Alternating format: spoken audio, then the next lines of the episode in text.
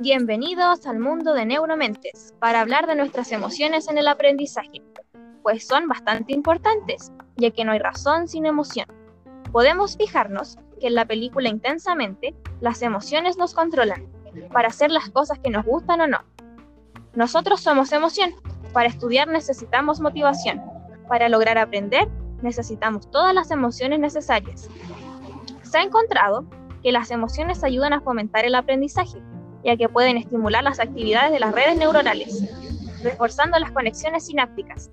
Por lo tanto, se ha evidenciado que los aprendizajes se consolidan de mejor manera en nuestro cerebro cuando se involucran las emociones.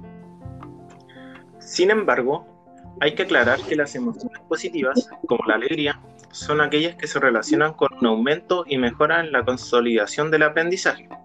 Por lo tanto, cuando el ambiente es positivo en el aula, el cerebro emocional recibe de mejor manera los estímulos externos. En consecuencia, los conocimientos se adquieren con más facilidad y lo aprendido se mantiene en el tiempo.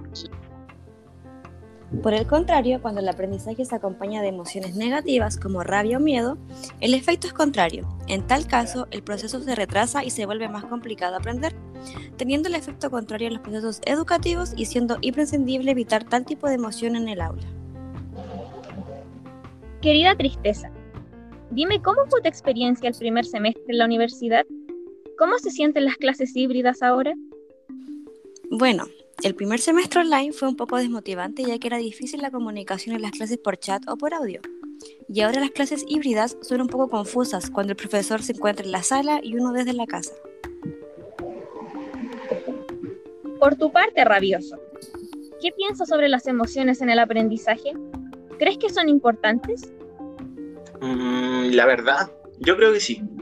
Las emociones están en todas las cosas que uno hace, entonces, para mí es muy importante, son muy importantes las emociones durante el aprendizaje, ya que estamos trabajando con seres humanos. Por ejemplo, si estamos estresados o tristes, no vamos a estar con la mejor disposición para aprender algo nuevo. Diferente sería si estamos felices. Por lo tanto, hay que estar atento a lo que pueden generar las emociones del aprendizaje de cada alumno en particular. Y dime alegría, ¿qué te parecen las clases online para los niños? ¿Crees que le motiva o no? Bueno, creo que la educación virtual no es para todos los niños, debido a los distintos problemas de conectividad que poseen muchos estudiantes, especialmente los de menores recursos, incluidos aquellos que viven en zonas rurales. Sin embargo, les da más flexibilidad al estudiante de poder realizar las actividades a su propio ritmo, Creo que la motivación depende de las distintas estrategias que, puede, que ocupe el educador a la hora de realizar las clases y de la disposición que tenga el estudiante. En modo pandemia, una motivación para el estudiante sería estar conectado con sus amigos y compañeros. ¿Y tú, Prado, crees que los docentes deben hacer clases motivadoras para sus alumnos? ¿Y cómo crees que pueden mantener motivados a sus alumnos para que aprendan? Em, claro que las clases deben ser motivantes. Los profesores deben planificar sus clases de manera motivadora para poder enseñar. Si no, los alumnos no querrán aprender. Mantener a los alumnos alegres y con un agrado en la clase, y sin miedo de opinar en ella, motiva a los alumnos a aprender.